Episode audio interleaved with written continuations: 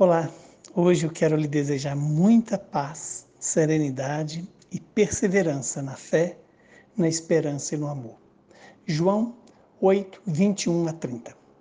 Naquele tempo, disse Jesus aos fariseus: Eu parto e vós me procurareis, mas morrereis no vosso pecado. Para onde eu vou, vós não podeis ir. Os judeus comentavam: Por acaso vai se matar? Pois ele disse: Para onde eu vou, vós não podeis ir. Jesus continuou: Vós sois daqui de baixo. Eu sou do alto. Vós sois deste mundo, e eu não sou deste mundo. Disse-vos que morrereis nos vossos pecados, porque, se não acreditais que eu sou, morrereis nos vossos pecados. Perguntaram-lhe, pois, quem és tu então? Jesus respondeu: o que eu vos digo desde o começo. Tem muitas coisas a dizer a vosso respeito e a julgar também. Mas aquele que me enviou é fidedigno, e o que eu ouvi da parte dele é o que eu falo para o mundo. Eles não compreenderam que lhes estava falando do Pai. Por isso, Jesus continuou: Quando tiverdes elevado o Filho do Homem, então sabereis que eu sou, e que nada faço por mim mesmo mas apenas falo aquilo que o Pai me ensinou. Aquele que me enviou está comigo. Ele não me deixou sozinho, porque sempre faço o que é de seu agrado. Enquanto Jesus assim falava, muitos acreditaram nele. Palavra da nossa salvação. Glória a vós, Senhor. Que esta palavra perdoe os nossos pecados e se cumpra em nosso favor. Estamos diante de uma palavra reveladora para nós. Quem é Jesus? Eu sou aquele que sou.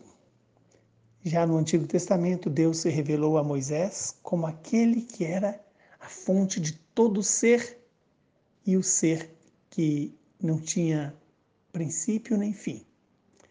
Jesus, quando diz quem era ele e para onde ele ia, e que os fariseus não poderiam ir, por quê?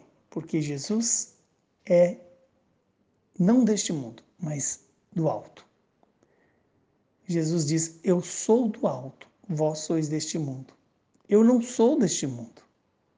E é por isso que Jesus então decreta aos fariseus que eles iriam morrer no pecado, pela falta de fé, por não acreditar que Jesus é aquele que é.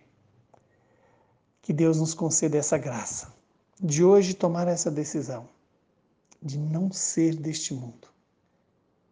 E vem uma pergunta: temos construído a vida apenas com o fundamento deste mundo ou temos construído a nossa vida na perspectiva da eternidade?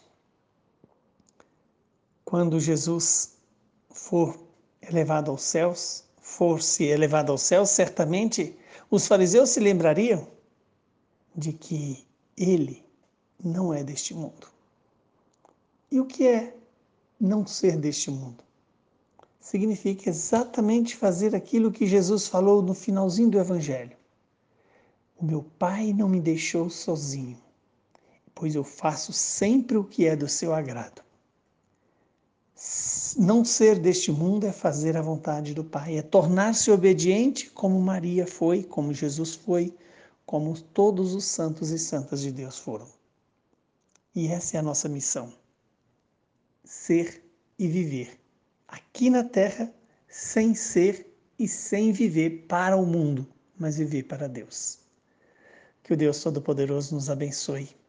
Ele que é Pai, Filho e Espírito Santo.